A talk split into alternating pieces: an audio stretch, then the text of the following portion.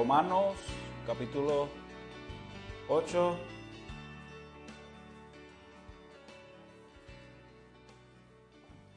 Y vamos, los versos en los cuales nos vamos a concentrar en esta tarde son los 5 al 8, pero vamos a tomarlo desde el verso 1. Romanos 8, 1 al 8. ¿Todos lo tienen? Dice así la palabra del Señor. Por consiguiente, no hay ahora condenación para los que están en Cristo Jesús, los que no andan conforme a la carne, sino conforme al Espíritu.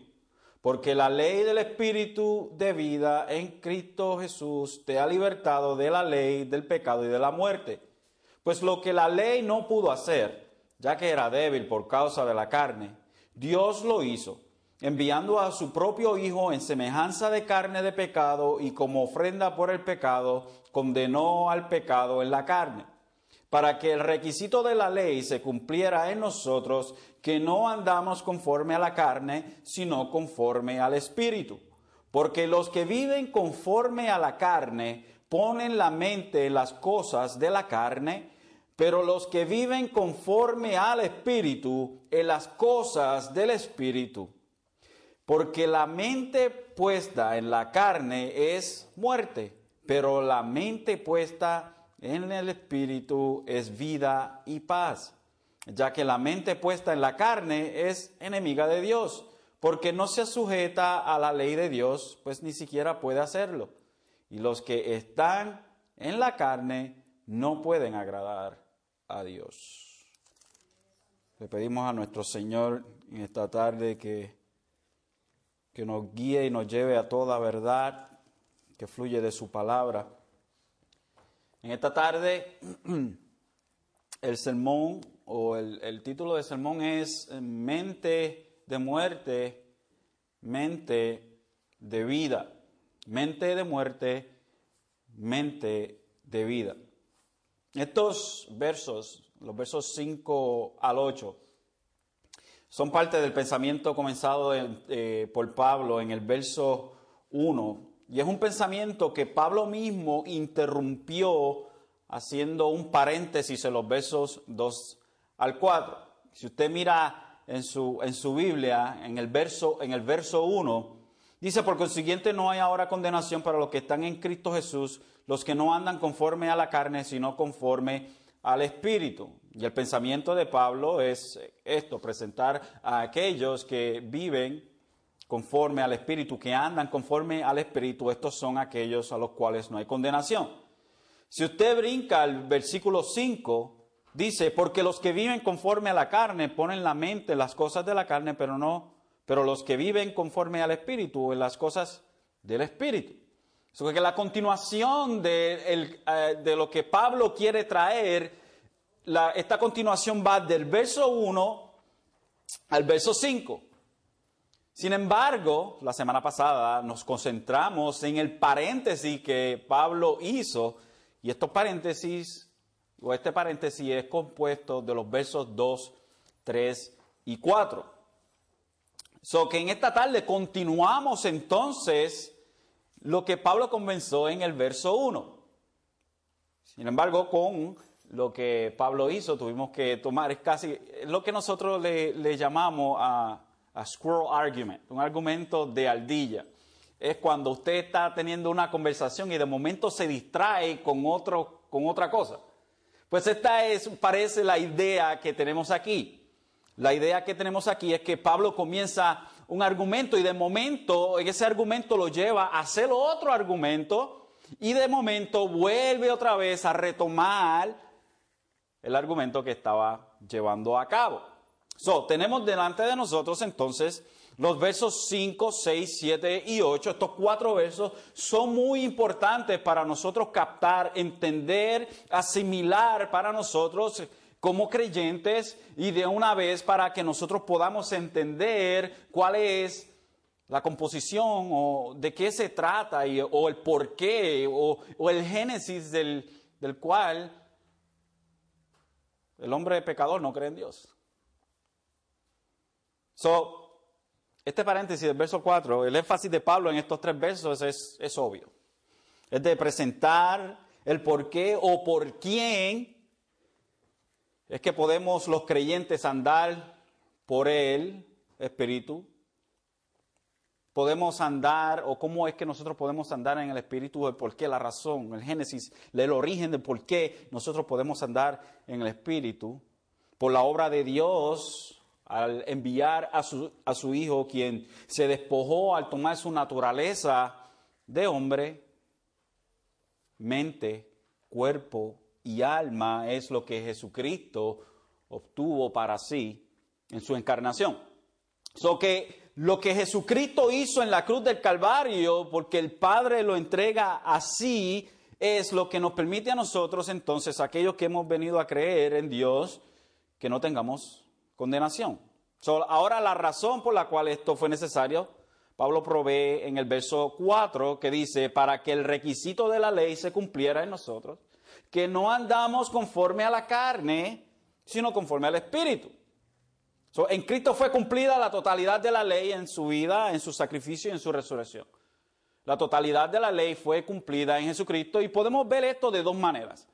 El cumplimiento de la ley en el sentido de, cumplir aquello que la ley requería, pero el cumplimiento de la ley en el sentido también de lo que la ley apuntaba o de lo que la ley estaba gritando o avisando a través de los sacrificios, si la vemos la ley del punto, del punto ceremonial, del punto teocrático y obviamente del punto, del punto moral, que es lo que presenta el carácter de Dios, que cuando hablamos de la ley moral hablamos eh, o nos concentramos en los diez mandamientos, cuando hablamos de la, de la, ley ceremonial, hablamos de los sacrificios y todas estas cosas que se llevaban a cabo. Y cuando hablamos de la ley teocrática, hablamos de la ley judicial para que era aplicable simplemente a Israel. So, Jesucristo llevó a cabo, cumplió todos los requerimientos de la ley para tener un estandarte que era como el de Dios, pero también cumplió todo lo que la ley anunciaba a través de todo esto. So, precisamente Pablo nos dice lo que el Espíritu hace en todo aquel que anda por el Espíritu en el verso 2, que nos dice, porque la ley del Espíritu de vida en Cristo Jesús te ha, o en, otras traducciones dice, me ha eh, libertado, en otras dice, nos ha libertado de la ley del pecado y de la muerte. El contraste es obvio entonces, estos versos entre los que caminan conforme al Espíritu, y los que caminan conforme a la carne. Es un contraste entre los que caminan conforme al Espíritu o andan conforme al Espíritu y aquellos que andan conforme a la carne. Y Pablo ya ha identificado entonces que aquellos que andan por el Espíritu son los que el Espíritu ha libertado de la ley, del pecado y de la muerte. Y es por esto que no hay condenación para aquellos que están en Cristo, porque han sido libertados de la consecuencia de, de, haber roto la ley y de llevar a cabo la ley a perfección. Porque todos sabemos que para ser o para estar delante de la presencia del rey tenemos que estar completamente limpios. El estandarte que el, rey requiere es un estandarte que lo refleja a él. So, la ley refleja los estandartes de Dios y lo que Dios es, en, su, en toda su santidad, en todo su poder, en lo que Él es. entonces, para estar delante del rey hay que entonces tener los estándares del rey. No nos podemos presentar delante del rey vestido como nosotros queramos. Y esto es lo que la ley requiere. Sin embargo, nosotros nos quedamos cortos en esto. Y es y es algo, hermanos, que, cuando, nosotros, cuando nosotros comenzamos a procesar, cuando nosotros comenzamos a, a procesar los requerimientos de la ley, sinceramente, hermanos, podemos decir, wow, pero yo aún que estoy ahora en Cristo, que Cristo me ha salvado, aún así yo no, yo no, yo no yo no tengo los requerimientos que exigen la ley, si es verdad. Nosotros, aún en Cristo, no, no podemos llegar a esos requerimientos en nosotros mismos. Estos requerimientos y esos méritos están en Jesucristo. Y por eso que es, que, es en Jesucristo que nosotros obtenemos aquello que, lo cual no podemos alcanzar.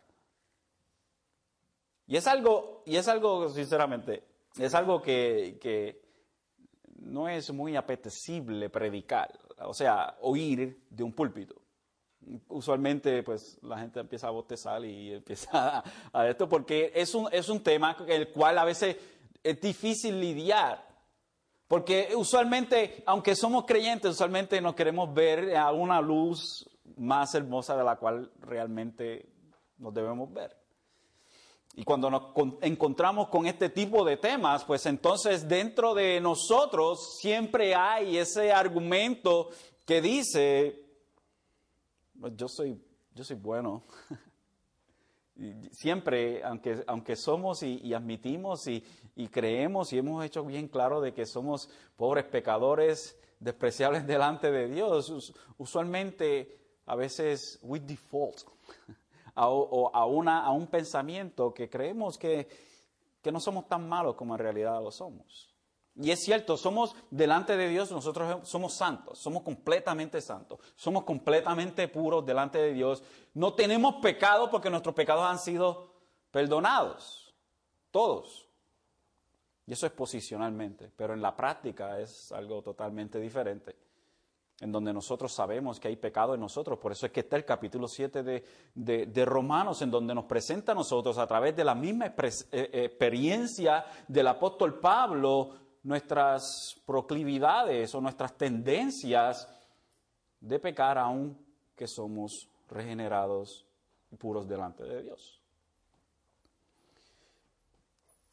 Sin embargo, aunque esta realidad es hermosa, el hecho de que nosotros hemos sido eh, o no entramos, perdón, a condenación, que hemos sido justificados, es hermosa esta realidad. Es, algo que, que, con lo cual podemos nosotros gozarnos el resto de nuestras vidas.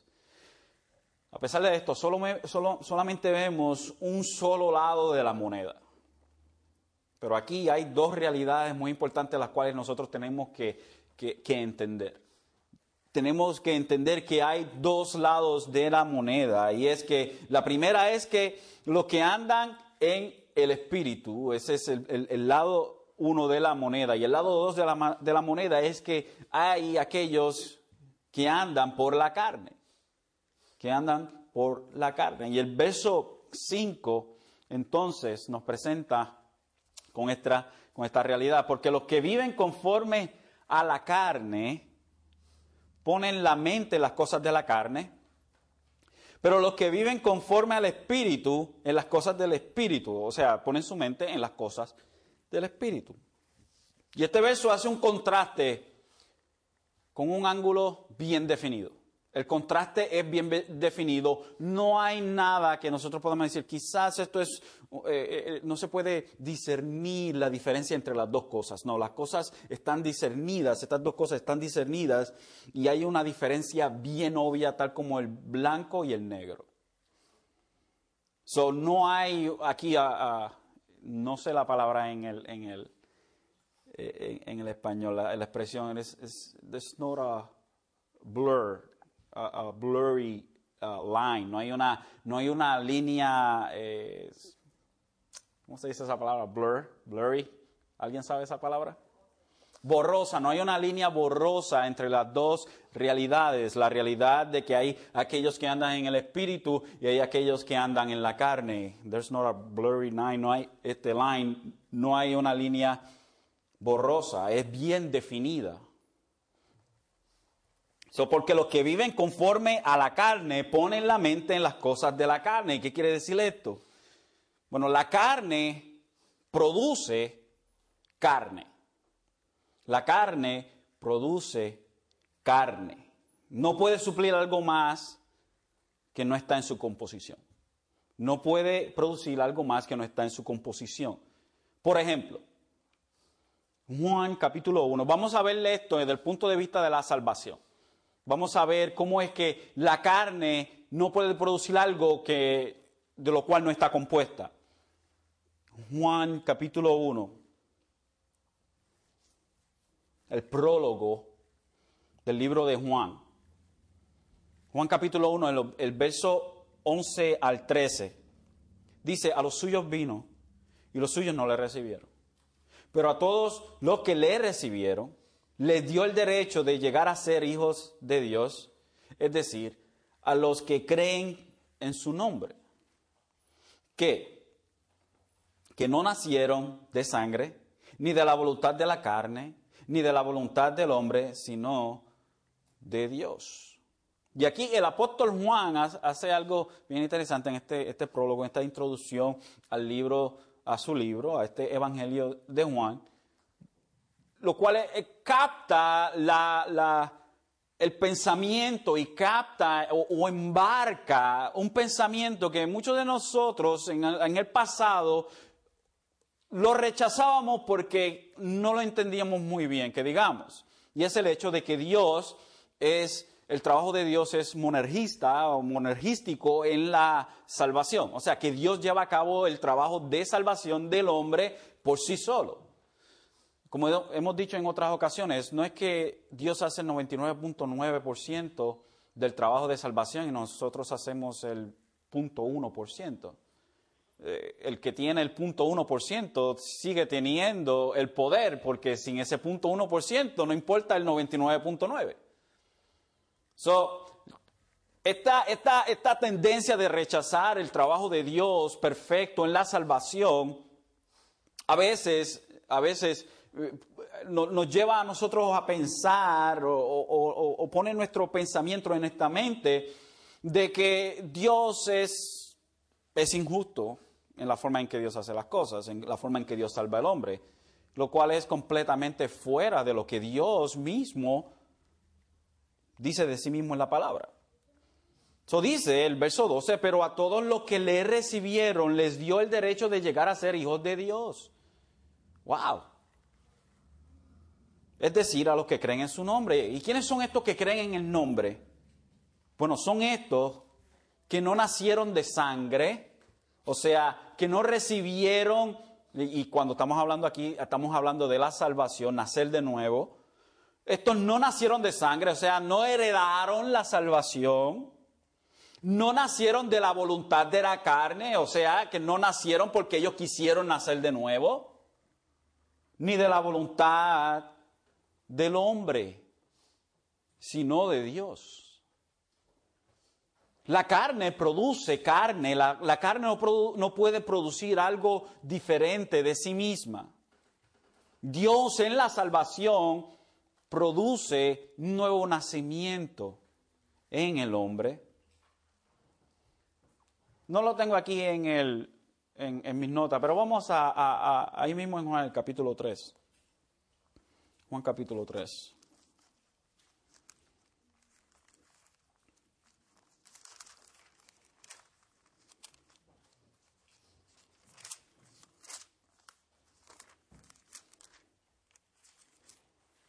Y, vamos, vamos a ver esto, Jesucristo explicando esto a Nicodemo.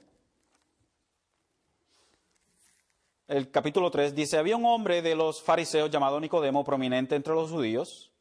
Este vino a Jesús de noche y le dijo, rabí, sabemos que has venido de Dios como maestro porque nadie puede hacer las, señales que tú haces sino Dios, si, Dios, perdón, no está con él. Respondió Jesús y le dijo, y, aquí hemos explorado en el pasado que Nicodemo no hizo ninguna pregunta aquí, pero Jesucristo está contestando una interrogante, pero no hay una interrogante que fue construida.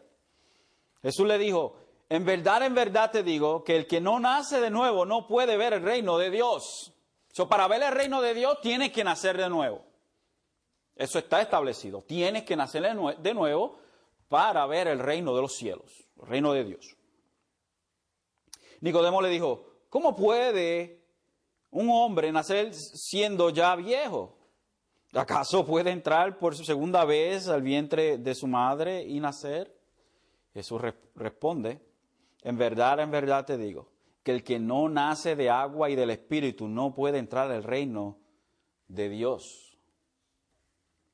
Mira lo interesante en el verso 6. Lo que es nacido de la carne, carne es. Y lo que es nacido del Espíritu, Espíritu es. So, Jesucristo le está diciendo a Nicodemo, Nicodemo, tienes que nacer de nuevo, pero tú no puedes nacer de nuevo por la carne.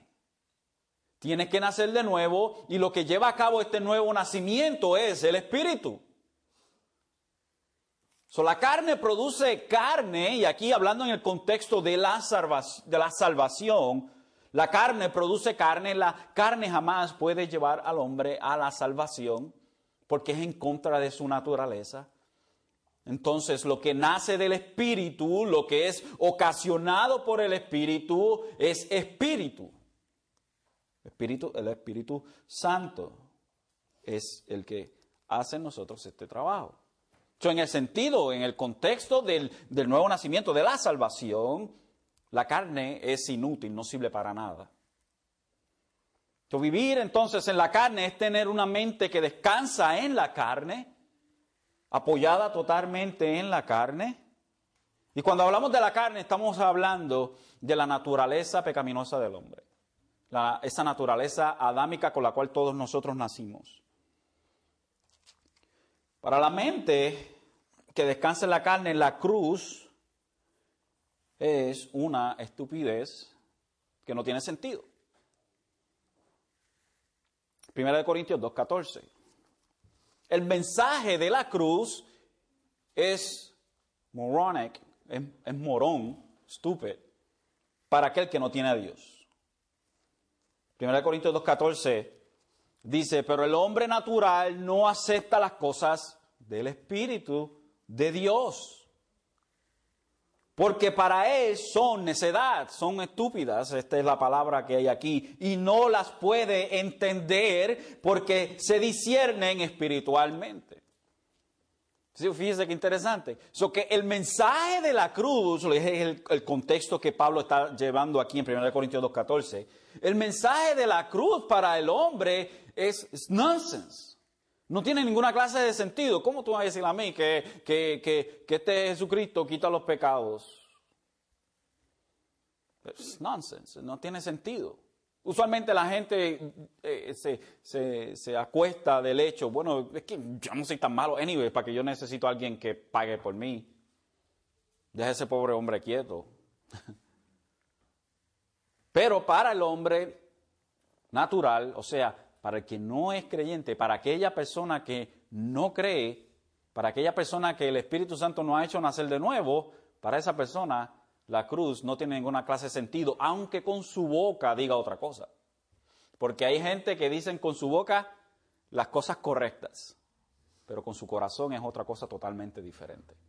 Porque el nosotros decir yo creo en Dios, o una persona decir yo creo en Dios, ¿cuántas personas usted no conocen que no son creyentes, pero que dicen que creen en Dios. Casi toda la gente que nosotros conocemos. Yo creo en Dios. Otros dicen, yo soy cristiano. ¿Cuánta gente usted no ve por ahí diciendo, yo soy cristiano? Pero el mensaje de la cruz es torpe para ellos. el mensaje de la cruz, entonces, para aquel que no es nacido de nuevo, es torpeza total. Aunque con la boca diga otra cosa. So, en cuestión de reconocer el mensaje de salvación, la carne sirve para nada. El hombre natural sirve para nada. La mente en las cosas terrenales es el sinónimo de una mente controlada por la carne que vive para satisfacer sus propios antojos o sus propios deseos, su propia concupiscencia. Es lo que dice Filipenses 3, 18 al 19. Dice, porque muchos andan como es, como os he dicho muchas veces, y ahora os lo digo aún llorando, que son enemigos de la cruz de Cristo, cuyo fin es perdición, cuyo Dios es su apetito y cuya gloria está en, su vergüenza, los cuales piensan solo en las cosas terrenales. Una mente carnal es una mente que está o que descansa en las cosas terrenales. So que para acoger o, para asimilar el mensaje de la cruz, la carne no sirve. Para la salvación, la carne no sirve. Para las cosas que son del Espíritu y que verdaderamente le da vida al hombre, la carne no sirve. Otro ejemplo eh, lo vemos en la parábola del rico necio, en Lucas 12. Vaya conmigo a, a Lucas 12. Creo que esta parábola pone bien claro lo que la carne es.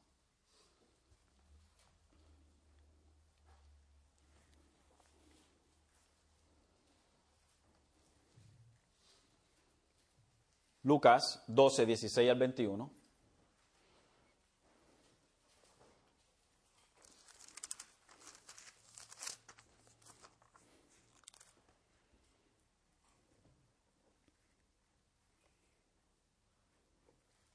Dice así, también refirió una parábola diciendo, la tierra de cierto, hombre rico había producido mucho. Y pensaba dentro de sí diciendo, ¿qué haré yo con, ya que no tengo dónde almacenar mis cosechas? Entonces dijo, esto haré. Derribaré mi granero y edificaré otro más grande, otros más grandes, y allí almacenaré todo mi grano y mis bienes. Y diré a mi alma, alma, tienes muchos bienes depositados para muchos años, descansa, come, bebe, diviértete. Pero Dios le dijo, necio, esta misma noche te reclaman el alma y ahora, ¿para quién será lo que has provisto? Así es el que acumula tesoro para sí y es y no es rico para con Dios. este rico, bueno, tengo tanto y tanto que voy a construir entonces otros graneros más grandes todavía. Y se dice así, ah, mi mismo, mi mismo, gózate, come, bebe, las cosas tan buenas. Es una persona que tiene toda su confianza y su felicidad en las cosas terrenales y que es rico para las cosas de la carne, pero pobre para las cosas del espíritu mire, lo interesante de esta parábola es que presenta en un, lo que hace es un contraste bastante claro de alguien que simplemente confía en las cosas que ve y en las cosas que tiene le pertenecen y que le hacen feliz. So, como contraste vivir conforme al Espíritu, entonces, es evidenciar una mente que está consumida con las cosas del Espíritu. Y es lo que dice Pablo en la parte B del verso, diciendo en el verso 5, dice, pero los que viven conforme al Espíritu en las, en las cosas del Espíritu, o sea, los que viven conforme al Espíritu tienen su mente en las cosas del Espíritu. Todo creyente tiene como patrón de vida la sumisión y la dirección del Espíritu que reside en él. Aunque esto no acontece de forma perfecta, y eso, es algo que tenemos que tener claro. El patrón de vida del creyente es un patrón en el, el cual el creyente se somete al Espíritu y vive y tiene su mente en las cosas del Espíritu, pero esto no siempre es así. Y yo creo que esto crea un balance muy importante. Sí, nosotros pecamos, sí, pecamos todavía, sí, luchamos con el pecado, pero esto no quita el hecho de que nosotros tenemos que ser dominados y tenemos que tener nuestra mente en el Espíritu, en las cosas del Espíritu. Porque podemos irnos a un extremo y decir, ay, somos pecadores y siempre estoy luchando con este pecado, and that's right, siempre estamos luchando con, con un pecado, siempre. Pero esto no quiere decir que nosotros vamos a habitar en esos pecados que esa carne nos va a dominar a nosotros. Porque si la carne nos domina a nosotros y nuestra mente está en las cosas de la carne, entonces es que somos de la carne y nunca hemos sido del Espíritu. So, el balance que crea esto es muy importante. El balance que, Pablo está trayendo del verso, del verso 5 en adelante, si podemos llevarlo hasta tan lejos, del verso 5 en adelante es siempre un contraste eh, o una comparación para exaltar el hecho de los que están en Dios, deben caminar en Dios, y los que dicen que están en Dios pero no caminan conforme a como el Espíritu lleva y guía, entonces hay grandes problemas. El verso 6 dice, porque la mente puesta en la carne es muerte, pero la mente puesta en el Espíritu es vida y es paz. So, el producto de ambas mentes son totalmente diferentes. La mente puesta en la carne es muerte. Y la idea es una afición una aflicción. Una aflicción por lo carnal. Es muerte. O sea, no solo resulta en la muerte, sino que ya es muerte. Muerte que lleva la muerte en su pecho, de modo que los tales están muertos mientras viven. La, la idea que tenemos aquí es que la mente puesta en la carne es la muerte de alguien que es la mente de alguien que está muerto. La Biblia ciertamente nos presenta a nosotros que el hombre está muerto. El hombre natural está muerto. Dice más, los que se entregan en 1 Timoteo 5, 6, dice más, los que se entregan a los placeres desenfrenados, aún viviendo, está muerta. Y está hablando de las viudas. Mas las que entregan a los placeres desenfrenados, aún viviendo, están muertas. Una mente entregada al placer carnal es una, es una mente de alguien que está muerto espiritualmente. Efesios 2.1 es lo que nos dice también. Y Él os dio vida a vosotros que estabais muertos en vuestros delitos y pecados, en los cuales anduvisteis en otro tiempo según la corriente de este mundo, conforme al principio de la potestad del aire, el espíritu que ahora opera en los hijos de desobediencia entre los cuales también todos nosotros en otro tiempo vivíamos en que en las pasiones de nuestra carne, los deseos de nuestra carne, satisfaciendo los deseos de la carne y de la mente. Y éramos por naturaleza hijos de ira, lo mismo que los demás. So que una mente que está en la carne y en las, en las cosas terrenales, en las cosas que no son del espíritu, es la mente de alguien que está muerto espiritual, espiritualmente, o sea, una persona que no ha nacido de nuevo.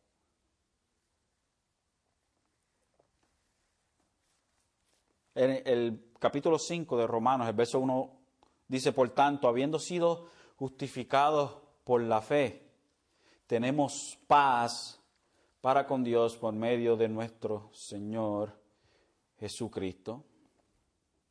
Y lo que Pablo nos dice en este verso, eh, en este verso 5 del verso 8, nos dice, pero la mente puesta en el Espíritu es vida y es paz. So que justificados nosotros, entonces, como dijo anteriormente en el capítulo 5, el verso 1, nosotros al ser justificados por la fe que Él mismo nos dio a nosotros, tenemos paz. Ya no hay guerra entre Dios y nosotros, tenemos la paz, hay tregua, una paz que dura para siempre. Y esta paz es para con Dios o entre Dios y nosotros a través de, su Hijo Jesucristo. Hemos obtenido vida, vida en abundancia, que es lo que Jesucristo ofrece. So, tenemos paz para con el Padre, tenemos paz y tenemos vida eterna. Y esto es lo que produce una mente que está puesta en el Espíritu. Una, una, mente que está puesta en el Espíritu o que anda en el Espíritu, que camina en el Espíritu. Todo esto son sinónimos que habita en el Espíritu es una mente que tiene vida y que tiene paz. En el todo el sentido de la palabra. Ahora vamos a ver el meollo del asunto. El verso 7.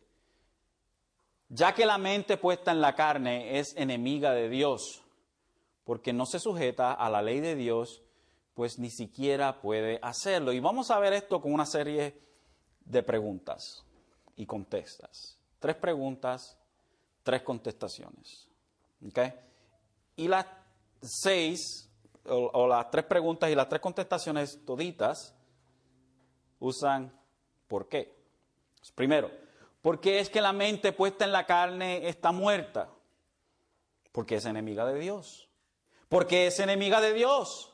Porque no se sujeta a la ley de Dios. Porque no se sujeta a la ley de Dios. Porque no puede.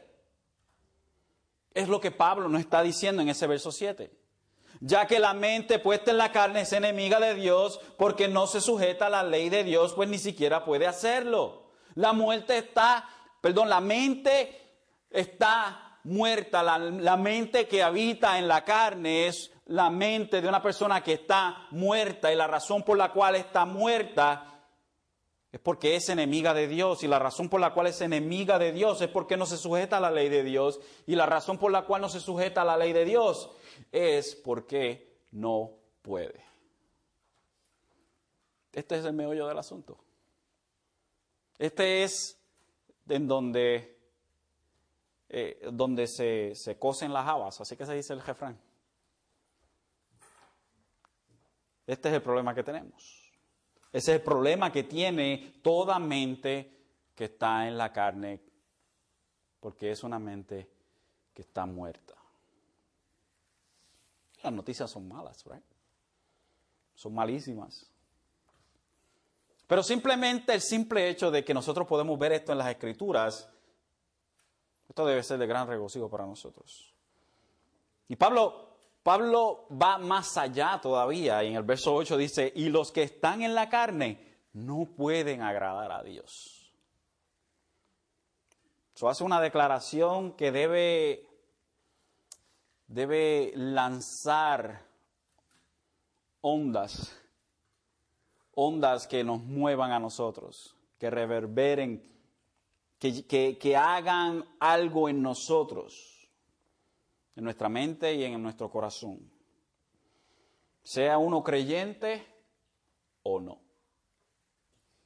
A los creyentes les hace recordar su, su estado previo. Y esto debe producir agradecimiento a Dios para hacernos nacer, por habernos, por habernos hecho nacer de nuevo por el Espíritu. Al no creyente, ¿Qué, es lo que esto debe ocasionar? Primeramente agradecimiento a Dios, porque Dios escribió esto a través de Pablo y está aquí en las escrituras y no es un secreto. Y esta declaración de Pablo debe producir una convicción, una convicción que lleva el corazón del pecador a humillarse delante del Creador, delante del Salvador. Es la realidad enorme de que nada de lo que un pecador puede hacer le agrada a Dios. Nada de lo que el pecador puede hacer le agrada a Dios. Absolutamente nada. Y mire, Mire lo, triste del estado de la persona que no tiene a Dios. Es que todo lo que hace, aunque parezca ser bueno delante de los ojos del hombre, para Dios no es bueno. Las obras de filantropía más grandes que puede hacer una persona, del punto de vista del, del hombre, por ejemplo, María Teresa de Calcuta, muy buenas obras de filantropía y de, y de asistencia al pobre y todo eso. Pero todo lo que ella hacía no era de agrado a Dios. Fíjese. ¿Por qué? Porque todo lo que se hace, todo lo que se hace, se ha percibido bueno ante nuestros ojos, todo lo que se hace fuera de Dios no sirve porque todo lo que se hace fuera de Dios no es para la gloria de Dios. Y nosotros vivíamos de esa manera. Nosotros vivíamos pretendiendo hacer cosas buenas, pero todas las cosas que nosotros hacíamos eran de desagrado a Dios. Por eso es que este, este verso es tan grande e importante para nosotros eh, aguardar en nuestro corazón y entender de lo que Dios nos, nos salvó a nosotros. La persona, una persona, una persona que no tiene a Dios, es una persona que vive en la carne y que no puede agradar a Dios. Y una de las cosas, mire esto, y esto es chocante, una de las cosas que agrada a Dios es el arrepentimiento. Una de las cosas que agrada a Dios es el pedir perdón. Es venir delante de Él y reconocer que somos pecadores. Sin embargo, la mente muerta ni eso puede hacerlo. No puede hacer nada que agrade a Dios. Y es por eso que es tan importante que nosotros entendamos el poder del mensaje del Evangelio que es lo único que puede traer vida a una persona que está muerta.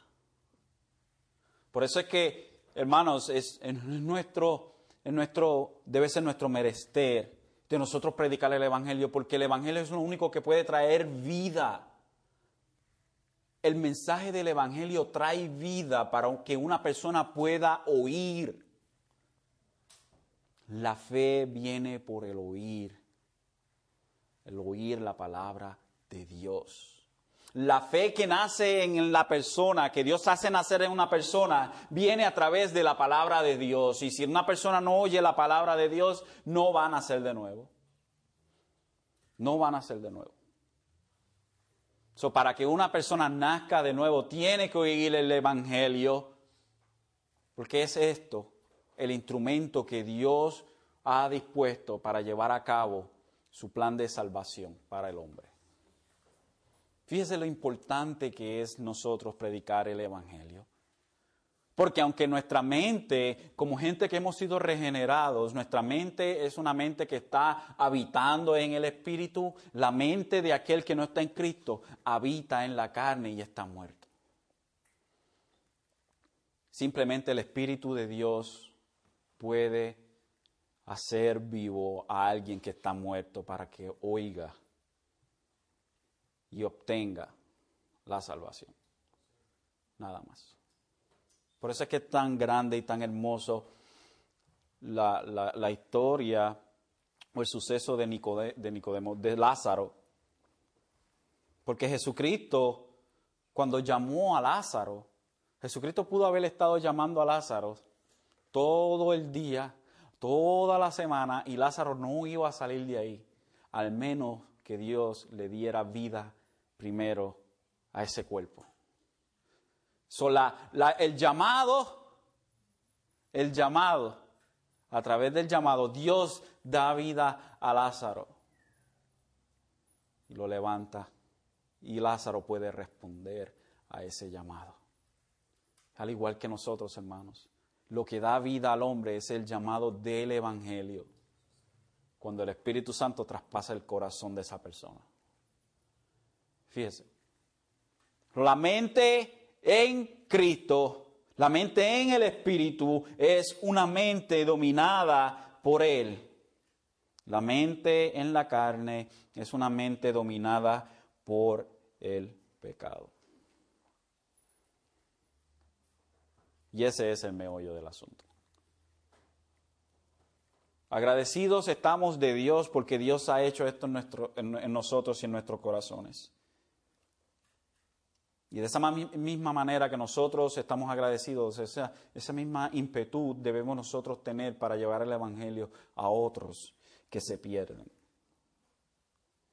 Y esto es la gran comisión para nosotros. Esto es, hermanos, tan importante, tan esencial para la vida del cristiano, es ver a todos esos que están allá afuera y reconocer de que cada uno y que la mayoría de la gente que usted ve alrededor, la mayoría van a terminar en un lugar de tormento. Y eso, si eso no compunge su corazón, tiene un problema.